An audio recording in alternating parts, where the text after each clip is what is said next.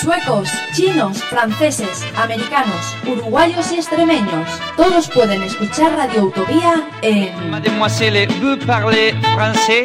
Mi scusi, ma yo sono un hippie. Oh, perdón. www.radioutopía.org Español es el sol.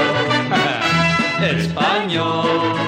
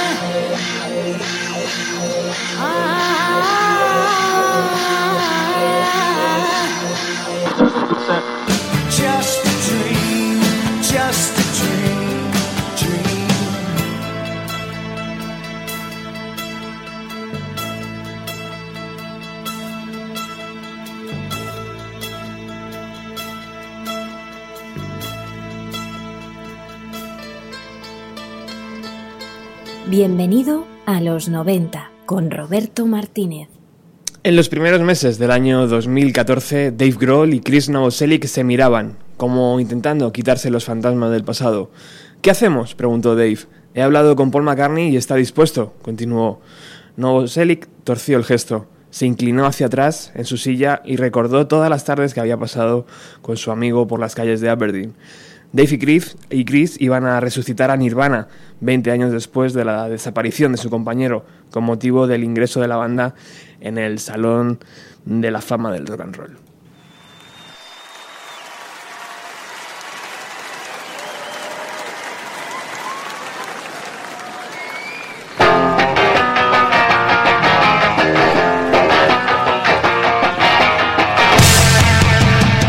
Olvídate de Paul, susurró Novoselic, que sabía que Kurt jamás les hubiera perdonado aquel circo mediático. Llamaremos a Joan Jett, a Sam Vicent, a Lorde y a King Gordon.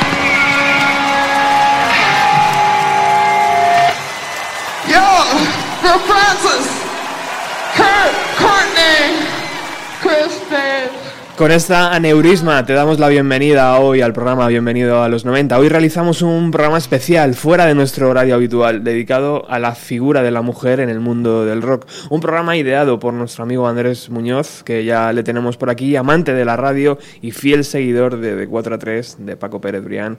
Sabéis que es uno de los programas referentes para esta, para esta emisora. Solo una mujer podía suplir la- el papel ¿no? y la voz de, de Kurt, ¿no, Andrés? Buena- buenos días, ¿qué tal? Hola Roberto, buenos días.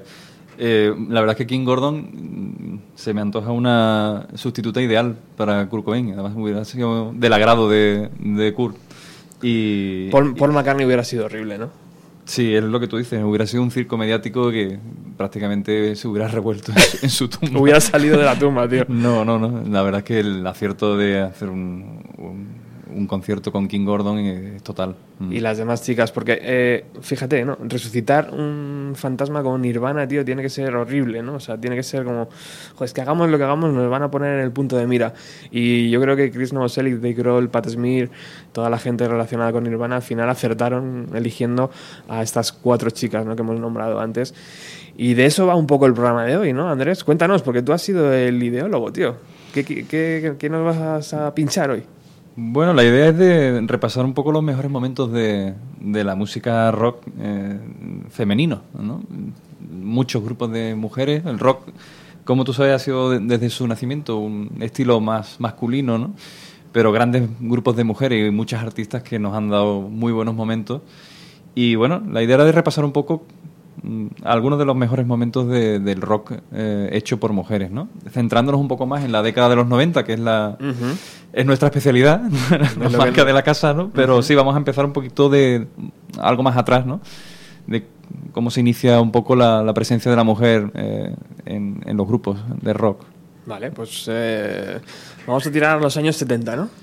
Sí, bueno, la verdad es que todo empieza con el punk ¿eh? en los 70. La verdad que las mujeres habían tenido muy poca presencia en la escena rockera. Había en los 60, bueno, había grupos femeninos como las Changrilas y grupos así famosos de los 60 que eran más pop, aunque habían tenido escarceos con, con el rock de finales de la década de los 60, bueno, el auténtico milagro de Janis Joplin o el caso peculiar de Moe Tucker, la batería de, de Velvet Underground, ¿no? Que, que no solo resultaba una rareza el hecho de ser una mujer en una banda de rock, sino la particular forma que tenía de tocar la batería, ¿no? con esos mazos.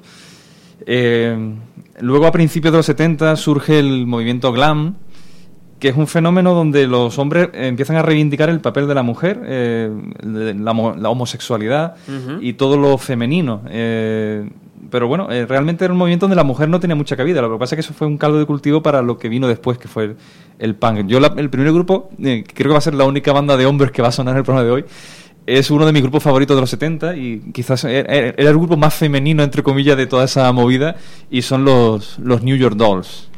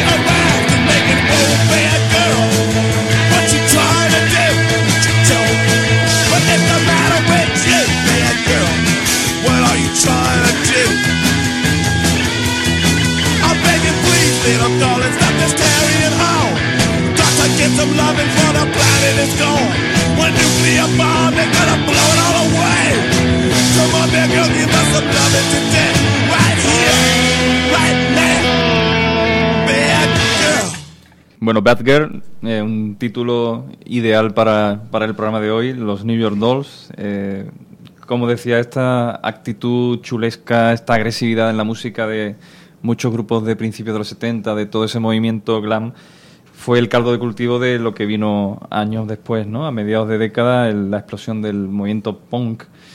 Y bueno, en ese año 1975 nos encontramos con una, una portada de un disco que, bueno, nos presenta a una, a una señorita eh, con una imagen que no estábamos acostumbrados a ver. En ella aparece una tal Patricia Lee Smith con un gesto desafiante, chaqueta al hombro y dispuesta a subvertir el papel de la mujer en, en la música rock.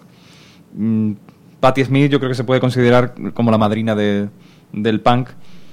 Como bien decía un amigo tuyo, Roberto, eh, Rafa Cervera, yo creo que toda mujer que se haya dedicado al rock después de la aparición de Patti Smith, yo creo que en, en cierta medida está en deuda con, con esta mujer.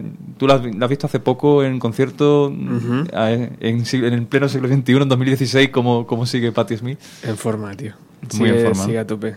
Lo primero que hizo al salir al escenario fue escupir. sigue, sigue siendo la Patti Smith de siempre. Bueno, yo elegido un tema de Patti Smith que no es de este disco, de su primer disco Horses, que es esa portada a la que hago alusión, es una de mis canciones favoritas de, de su tercer álbum, y es eh, Rock and Roll Nigger. Well, I haven't fucked much with the past, but I fucked plenty with the future. Over the skin of silk are scars from the splinters of stations and walls I've caressed. Uh, stages like each bolt of wood, like a like a lag of Helen. It's my pleasure. I would measure the success of a night by the way, by the way I, by, by the amount of piss and seed I could exude all over the columns that nestled the PA. Some nights I'd surprise everybody by skipping off with a skirt of green, not sewed over with flat metallic circles which dashed and flashed. The nights were violet and the they were white. I had an ornamental veil, I couldn't bear to use it. When my hair was cropped, I paid paid covering. But now that my hair itself is a veil and a scalp, inside is a scalp of a crazy and sleepy Comanche lies beneath this netting of skin. I wake up, I am lying peacefully. I'm lying peacefully and my knees are open to the sun. I desire him. He's just absolutely ready to seize me. And in, in, in, in heart, I am Muslim. In heart, I am an, an American. And in heart, I'm a Muslim. Heart, an American artist. And I have no guilt. I seek pleasure. I seek nerves under your skin. The narrow archway, the layers, the scroll of ancient lettuce. We worship the flaw, the belly, the belly, the, the mole in the belly of an exquisite whore. You spare the child and spoil the rod. I have not sold myself to God.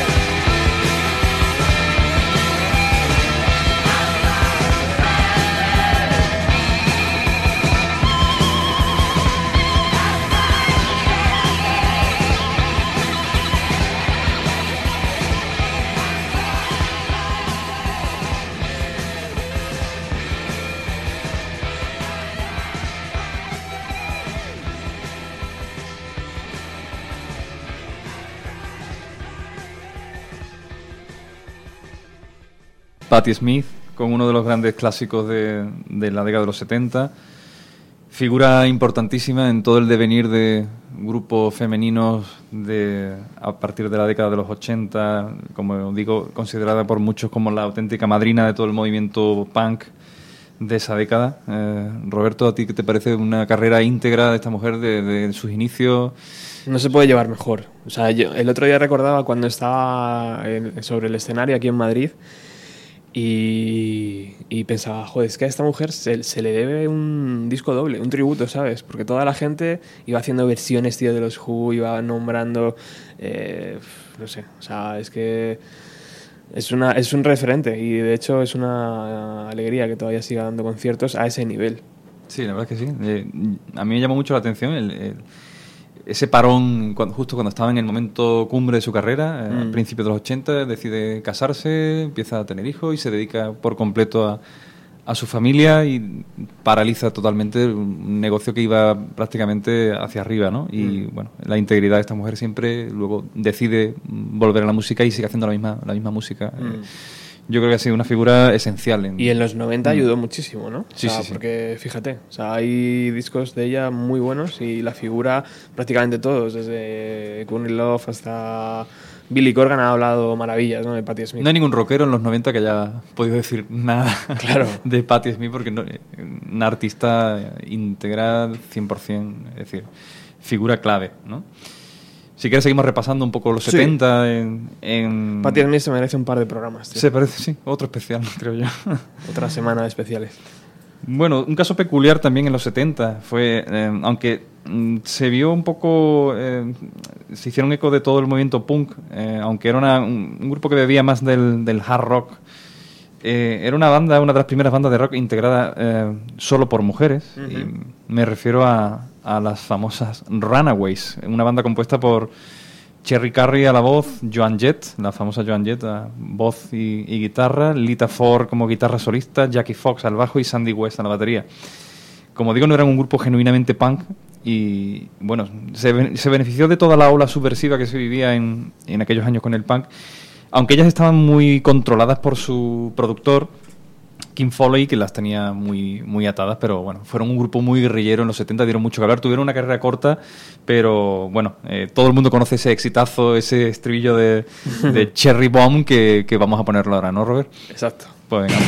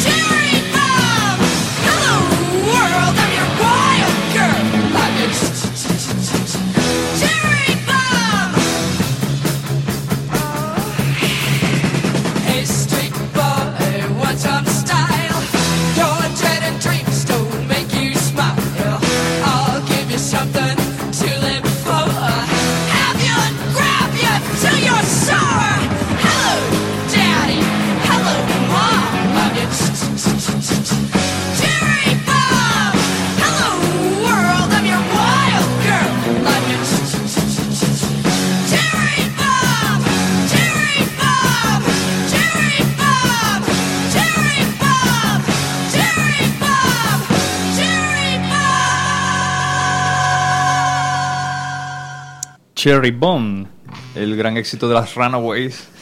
Como digo, ten- tuvieron una carrera muy corta, eh, pero bueno, eh, tremendamente exitosa. Y tras su separación, varias de, de sus integrantes comenzaron carreras en solitario.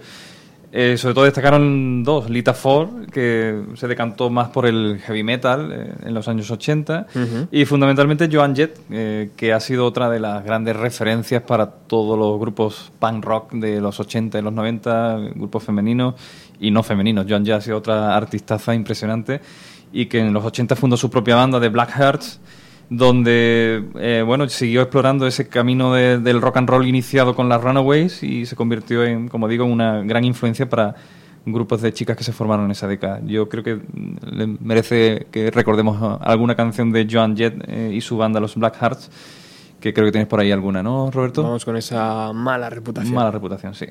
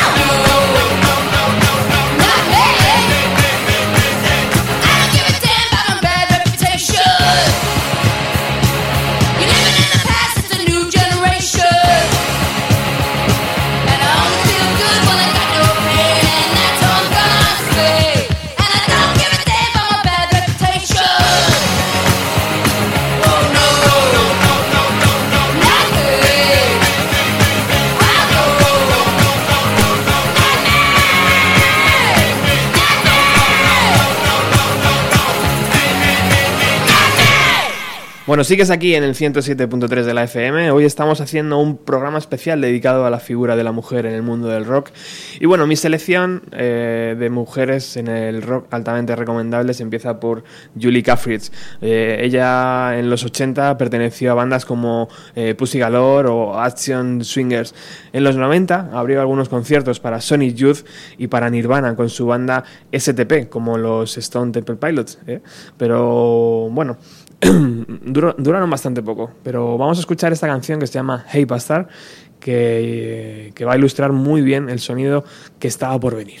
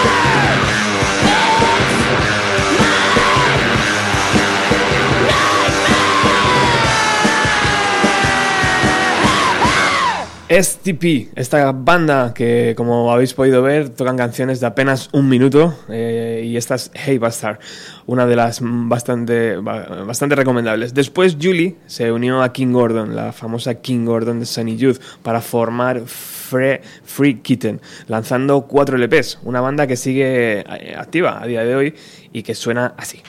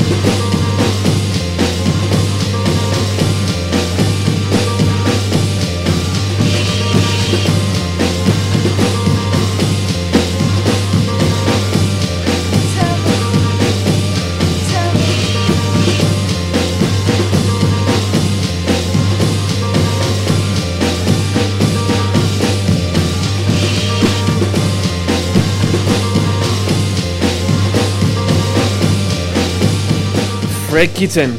Ahí tenemos a Julie eh, Caffrey y King Gordon como máximos exponentes de esta banda y que, bueno, ya pues, me decía Andrés a micro cerrado, esto ya va sonando a los 90, ¿no? Pues efectivamente.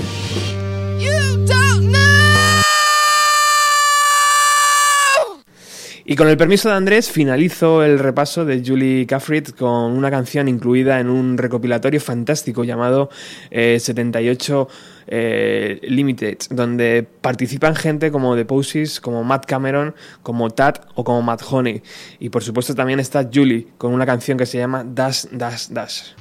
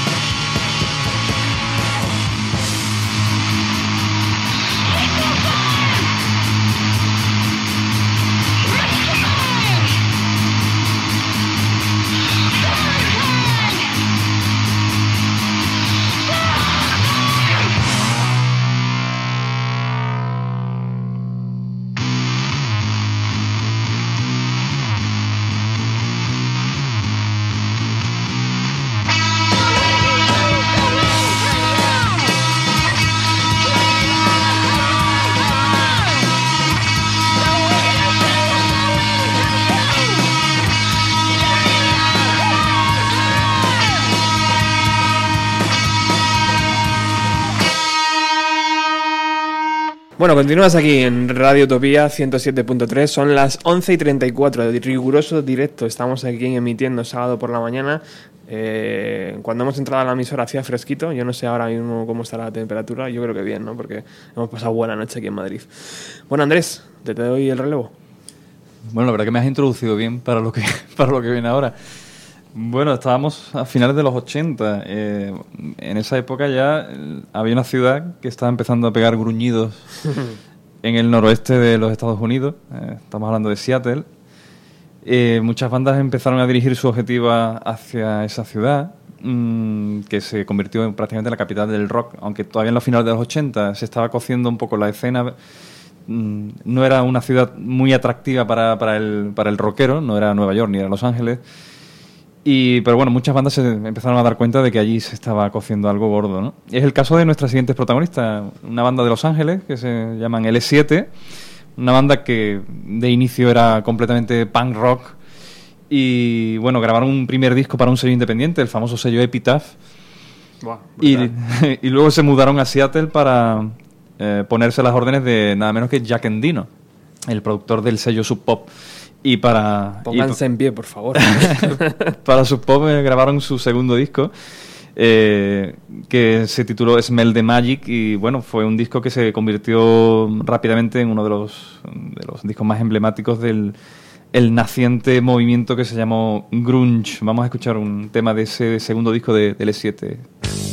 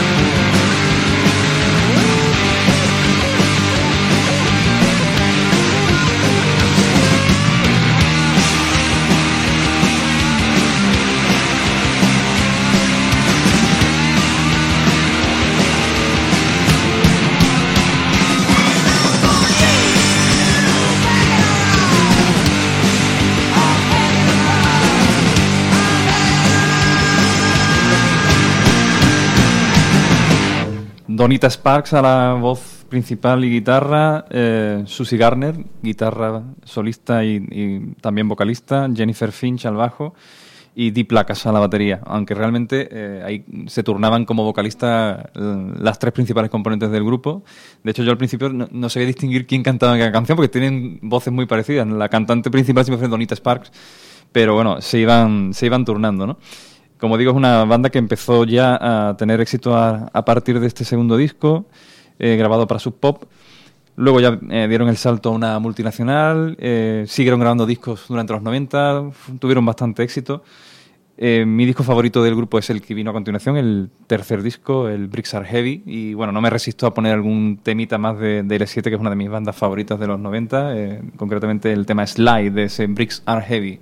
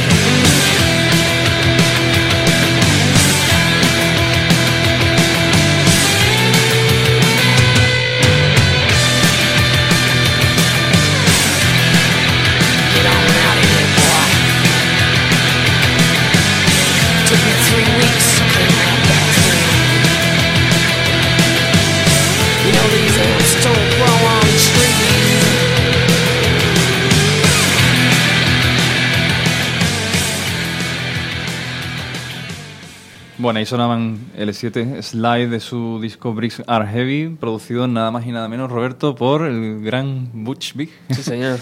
Ahí, y además se nota el, el cam- el cambio de, de sonido, la producción del disco, fantástico, ¿no? Siempre que hablamos de, de, de Boots o de Bats, eh, recuerdo la película de Pulp Fiction, tío, cuando le pregunta eh, la novia de... ¿Cómo se llamaba el, el actor? Eh, Tim Roth, ¿no? ¿no? la novia de... El boxeador, tío. Ah, de Bruce Willis, ¿no? Bruce Willis. Le pregunta a la novia No, la taxista, ¿no? La Sí, taxista es- cuando va en el Esmarel- taxi, tío. Esmarelda Villalobos. Exacto. Le pregunta, ¿qué tipo de nombre es Bats? Es americano. Somos americanos, no significa nada. Bueno, pues Buckley significó mucho para, para la música de los 90. Bueno, eh, eh, hablábamos de L7, se mudan de, de California Seattle y caso similar el, de nuestras siguientes protagonistas, otra de las grandes bandas de rock femenino de los 90, finales de los 80, principios de los 90. Me refiero a Babies in Toyland, las cuales desde su Minneapolis natal se trasladan a Seattle y graban en este caso su disco de debut, un disco que se llama Spanking Machine, que suena así.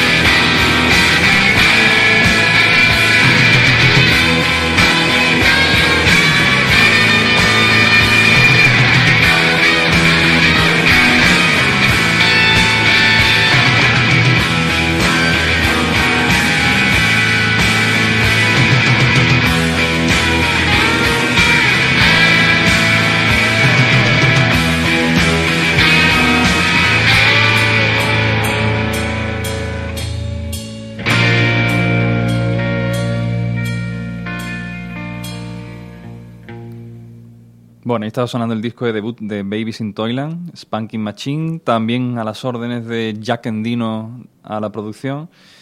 Eh, bueno, otra banda que fue encasillada también posteriormente en todo el movimiento grunge, aunque no dejan de ser otra banda más de punk rock de finales de los 80. Eh, no tuvieron una carrera discográfica tan prolífica como, como L7, por ejemplo. Grabaron solo tres discos, pero también tuvieron mucho éxito en, en los 90. Especialmente el segundo disco, eh, fantástico, Fontanel, eh, que yo creo que merece la pena también que pongamos algún temita, ¿no? Ah,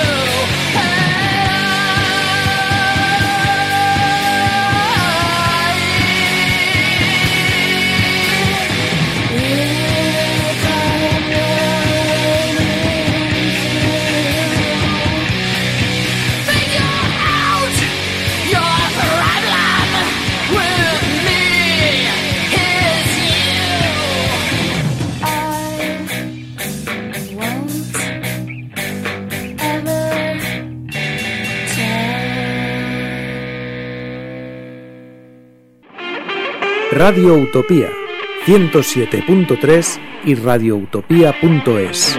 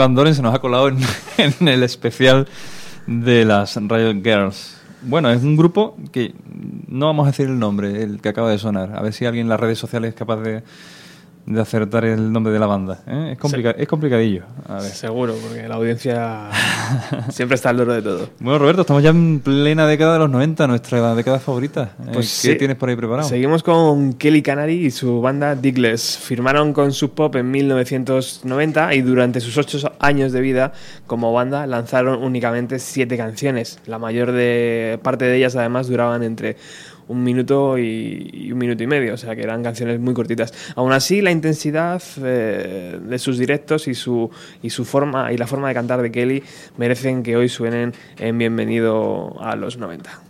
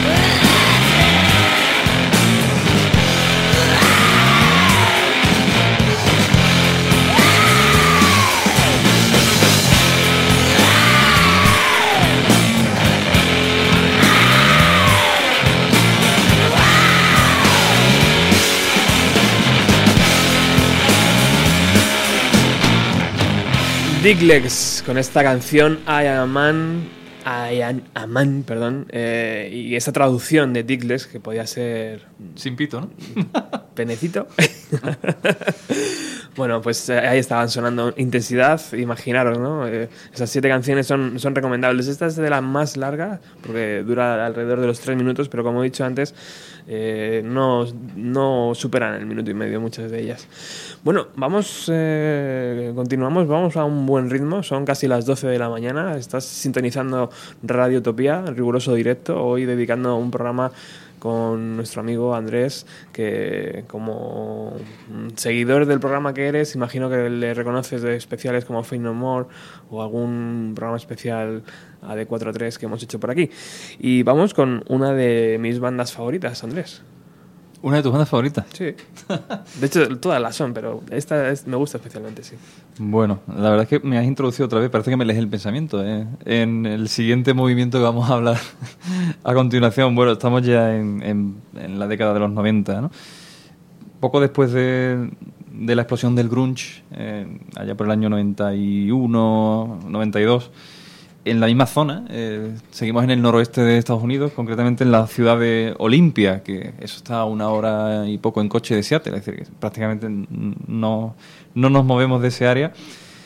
Pues como digo, a comienzos de los 90 pues se va a crear un movimiento cultural eh, comandado por mujeres, eh, las cuales van a forjar una estructura propia para animar a otras mujeres a montar sus grupos de, de rock con sus propias reglas y, y sus temas y hacer frente de, de- de esa forma al machismo que se respiraba en, en- la industria musical. Eh, no se sabe a ciencia cierta el, punto de partida de, este movimiento, aunque algunas versiones sostienen que se formó tras la International Underground Pop Convention en, en la propia Olimpia en agosto de, de 1991. Eh, fue una jornada dedicada exclusivamente a bandas femeninas. Lo que no parece haber duda es que fueron eh, Kathleen Hanna y Toby Bale, que eran integrantes de una banda llamada Bikini Kill, eh, no sé si tú sabías que Toby Bale, que era la batería de Bikini Kill, fue la, la novia que tuvo Kurt Cobain antes de Courtney Love. Eh, y por eso estaban tan vinculados. O sea, Kurt Cobain siempre se, se mostró muy cercano a, a todo este movimiento del que vamos a hablar ahora. Y el otro grupo clave en esta eclosión de bandas de, de esa zona eran Brad Mobile, eh, concretamente las integrantes de, de Brad Mobile, Alison Wolf y Molly Newman, eh, formaron o crearon un fanzine que titularon Riot Girl. Quitaron la, la I de girl para no darle connotaciones sexistas y sustituyeron la I por una triple R para dar una especie de gruñido. Riot Girl. Y fue el nombre con el que se bautizó luego todo este movimiento, donde estaban las Bikini Kill, donde estaban Brad Mobile y un montón de, Girl. de, de grupos, ¿no? Si te parece, ponemos algo de, de Bikini Kill, que quizás sea la banda más representativa de toda esta hornada de, de grupos punkis. Suck my left one, take one.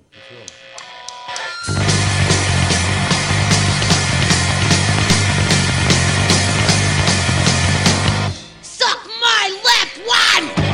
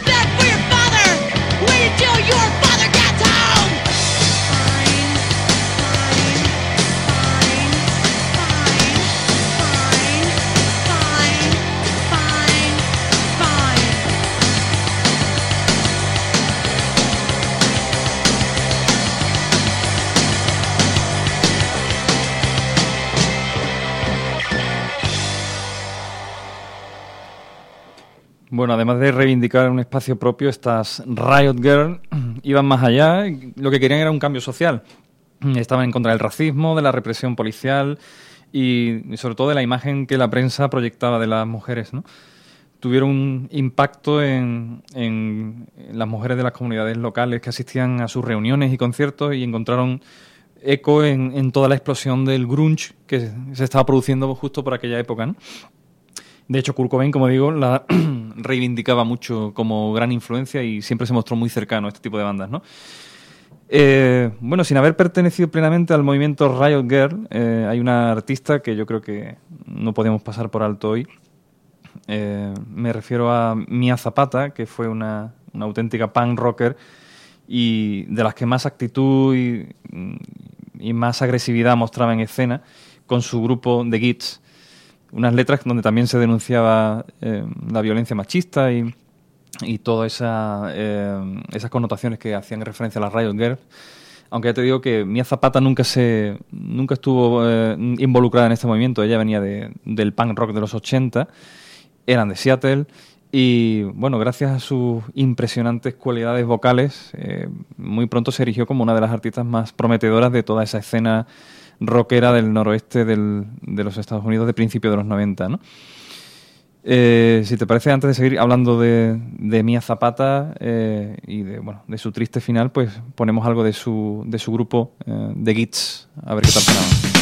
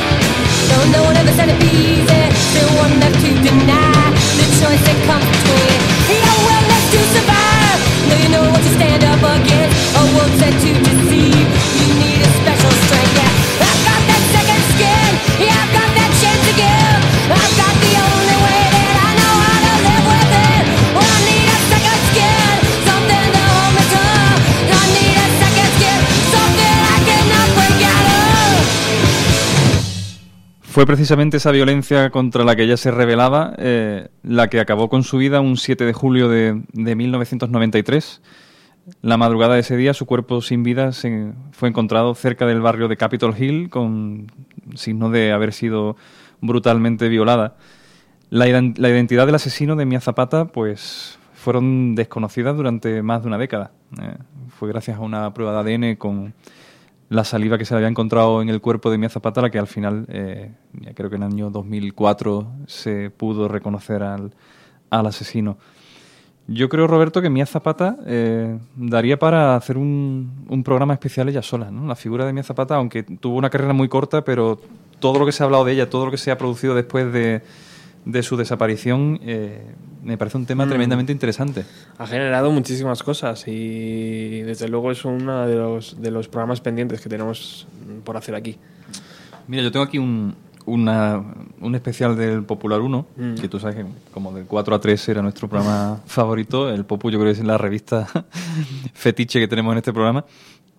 Eh, concretamente en febrero del año 2009, es decir, no hace tampoco mucho tiempo, hubo un dossier especial donde se recordaba la figura de Mía Zapata y me llamó mucho la atención porque se entrevistaron, eh, concretamente es un reportaje que firma Rachel Arieff, que colaboraba en aquella época con la revista, y entrevista al batería de The Kids, la banda de Mia Zapata, eh, Steve Moriarty, y cuenta cosas muy interesantes, bueno, aparte de anécdotas con Mia, de cómo era el día a día con la banda, eh, cómo disfrutaron grabando ese único disco, eh, porque The Kids realmente grabaron, con en vida de Mia Zapata solo grabaron un, un disco, French in the Bully.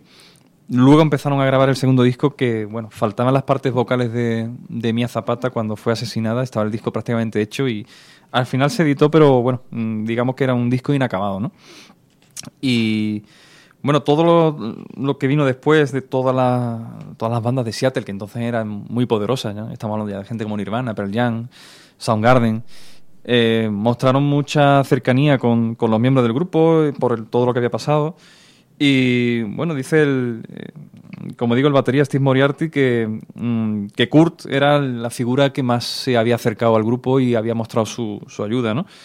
Eh, y cuando le pregunta a Rachel que, que Pearl que habían financiado incluso parte de la investigación y qué tal, que dijo que realmente el- muchos grupos que habían dicho que habían ayudado, en- en- sobre todo a esclarecer la, muerte de Mia, pues como Pearl Jam, Soundgarden, realmente no, no hicieron gran cosa porque estaban ya en otra esfera, ¿no? Eh, no, no ayudaron mucho. Sin embargo, Kurt Cobain sí eh, dice Steve Moriarty que hasta prácticamente su muerte estuvo apoyando al grupo y donando, incluso hicieron un concierto eh, sorpresa para eh, eh, recabar fondos para la, organización que se estaba creando. Concretamente, eh, fue una organización que creó Valerie Agniv, que era la batería del grupo Seven Years Beach, gran amiga de Mia Zapata, y decidió crear una organización llamada Home Alive, dedicada a enseñar mujeres a, a- las mujeres técnicas de defensa personal, ¿no? Esa organización sigue existiendo a día de hoy, sigue dando clases, se pueden incluso ver por internet. eh, mm, desconozco si sigue estando Valerie eh, al frente de todo esto. Lo que sí se recuerda, y eso lo recordarás tú también, Roberto, porque lo, lo vivimos en los 90, que eh, se sacó un disco que llevaba por título Home Alive, The Art of Self-Defense, donde aparecían, bueno, eran todos bandas de Seattle, de, de toda la zona. Era un disco que estaba muy bien, era un- eh, una, una compilación bastante buena. Yo te he seleccionado un, un tema de un grupo, también de Seattle, un grupo pues comandado también por mujeres, que venían actuando desde hace, bueno, prácticamente desde finales de los 70. Lo que pasa es que era un grupo que ha estado siempre en el underground y prácticamente se, se separaron y no, no llegaron a tener nunca éxito, pero sonaban muy bien y se llamaban The, The Fastbacks.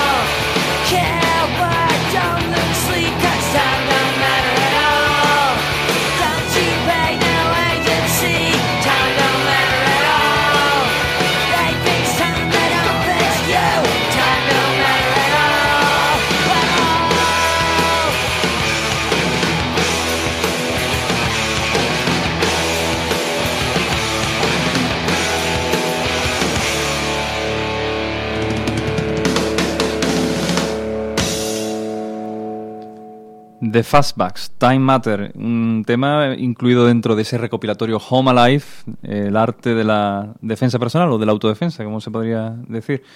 Y que, Eh, y que a día de hoy todavía se puede conseguir rebuscando por, Sí. por las tiendas de discos, seguramente. La verdad es que es un disco que a, a día de hoy yo creo que merecería mucho la pena recuperar porque eh, la compilación de grupos que, que aparecen es muy interesante, ¿no? Hay mucha cantidad de bandas, todas de Seattle Mm. y de, de una época, bueno, donde allí se estaba cociendo todo, ¿no? Al igual de interesante que son los comentarios de la audiencia, ¿no? Sí, aquí me comentan a través de, de redes sociales que incluso el asesinato de Mia Zapata tiene un capítulo propio en el, en el programa este de la sexta de Crímenes Imperfectos. Yo la verdad es que no, no lo sabía.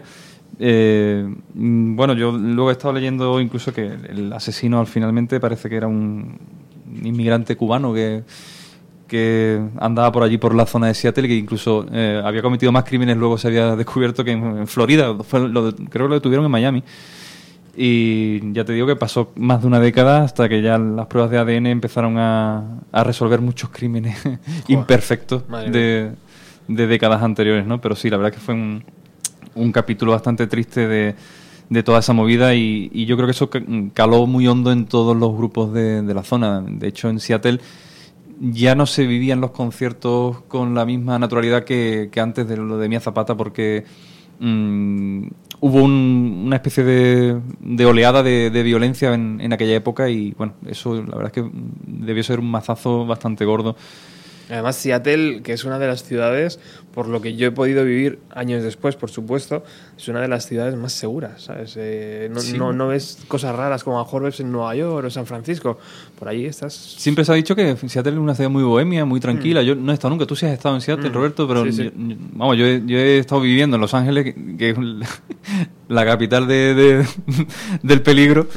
y, y claro, eh, te imaginas una ciudad totalmente diferente, Seattle, ¿no? Debe ser una, una ciudad muy, muy- aparte de bonita, Mm, más apacible, eh, aparece segura. Pero sin embargo, bueno, eran los 90, era, Claro. era otra época, ¿no? Otra época. Así que bueno, Roberto, ¿qué, ¿por dónde seguimos? Bueno, vamos con otro nombre que debe sonar hoy. Ella es Lydia Lance, eh, una cantante, actriz, poetisa, fotógrafa, guionista, escritora. A finales de 1988, junto a King Gordon de nuevo y Sadie Mae, lanzarían un disco bajo el nombre de Harry Creeds, el famoso escritor norteamericano. Y suena así.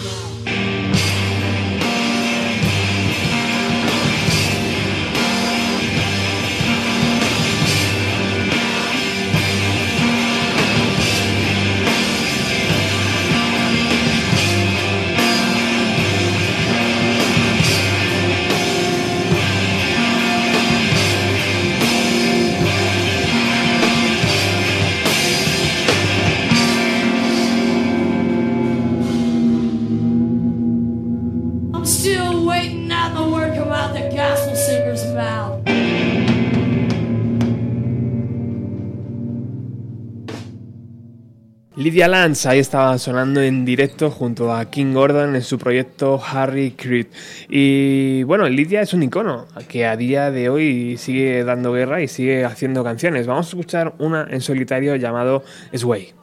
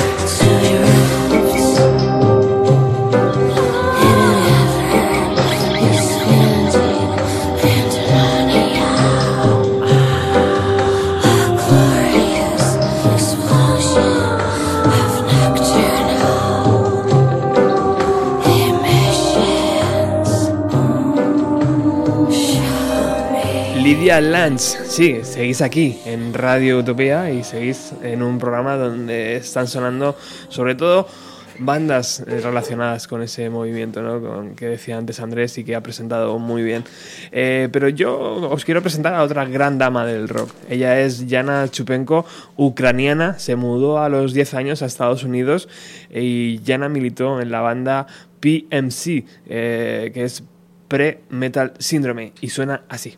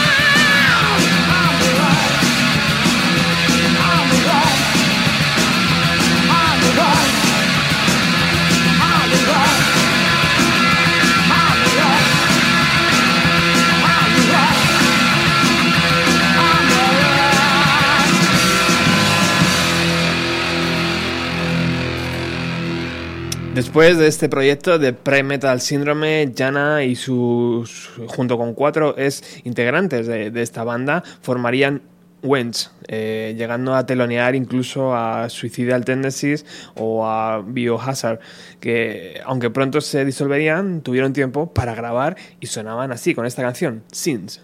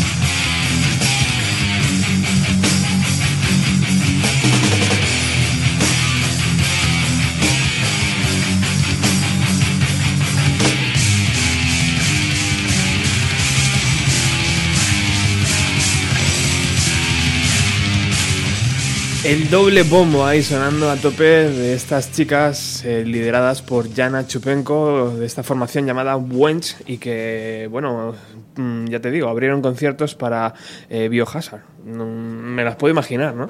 Pues sí, Roberto, yo pensaba que ya eh, la cosa estaba tranquilizándose y vaya, vaya trayazo, vaya, vaya bombazo que acabas de poner, ¿no? Para tomar el vermut. Pues sí. Eh, después, eh, Jana formaría Cine Mama, un proyecto un poco más amable, un poco más comercial y bueno, eso ya hablaremos de ello en otro programa. Te cedo el testigo, amigo Andrés. Bueno, pues nada, pues ya nos acercamos a, a mitad de década de los 90. eh, ya prácticamente el movimiento de este Riot Girl empiezan a irse difuminando un poco.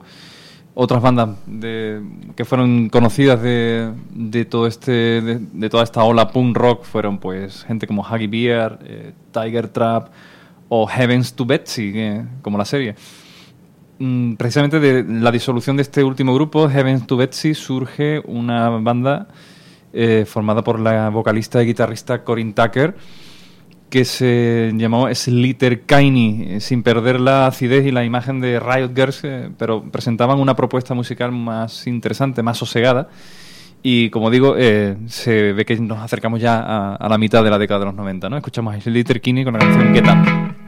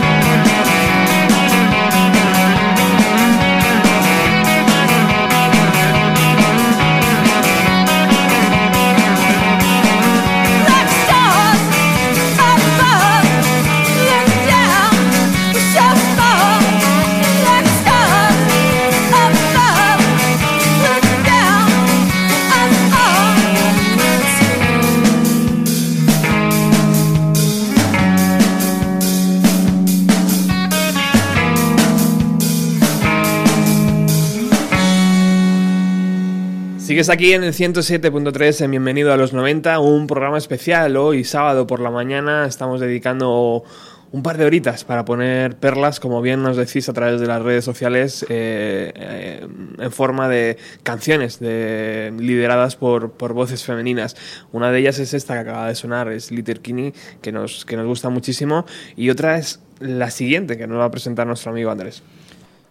Sí, bueno, ya como te decía, eh, a mitad de década pues parece que la furia Riot se va apagando un poco y bueno, la, propu- la propuesta musical es mucho más sosegada. Riot. Eh, la siguiente banda que he elegido poner es una que, bueno, a mí me descubrió como tantos, muchos grupos Paco Pérez Brián, ¿no? A- En pie, por favor. En pie, todos en pie. Eh, es una banda que no tiene nada que ver con el movimiento de la costa oeste. Ellos- mañana todos a misa, perdón, Andrés. Pero nos tenemos que ir a Maui. a buscar una iglesia. Eh, ellos son de Lancaster, de Pensilvania. Es una banda eh, capitaneada por Beth Sorrentino, que es una pianista. Es un grupo que no tiene guitarras. eh, ella toca el teclado, luego tienen bajo y batería. Es una propuesta más indie. Y bueno, a mí me gusta mucho su segundo disco, We Get There When We Do, publicado ya por una multinacional. Y me estoy refiriendo a Suddenly Tammy.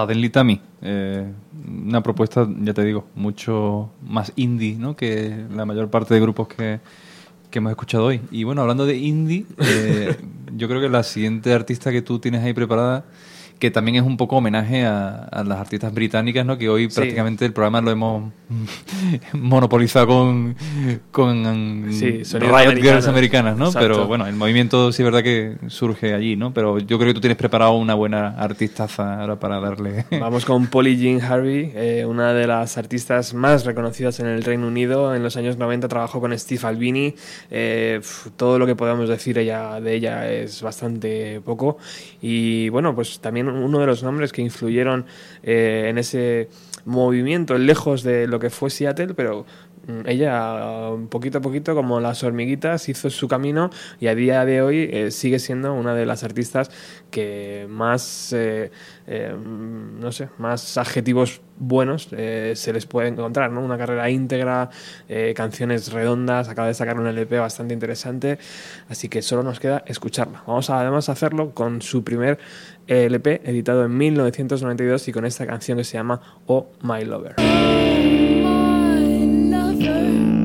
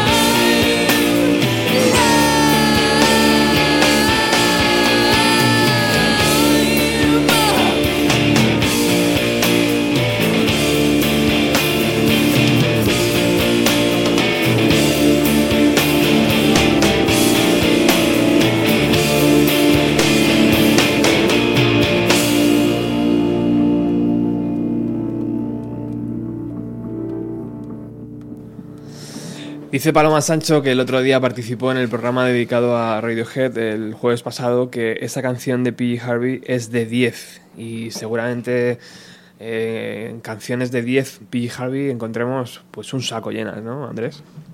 Unas cuantas. Joder, es que es un artista, tío, hiper recomendable para aquel que no lo conozca o que no se haya metido a fondo en su carrera. Muy íntegra y muy buena y ojalá ojalá venga aquí, tío, a Madrid y nos haga... A Radio disfrutar. Utopía. Tráete- tráetela. Radio Utopía.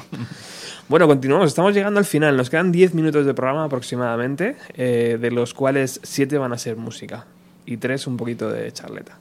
Sí, bueno, aquí hay, hay que hacer un- una pequeña presentación y es que, bueno, hay una señora que nos hemos olvidado de ella. Estaba, la gente mosqueada ya. que ha como, sido No lo ha puesto. Punky, ha sido grunchy y ha sido riot girl. Ha sido todo lo que ha sonado hoy aquí en el programa. Así que, bueno, yo creo que no podemos despedirnos eh, sin que suene la señora Courtney.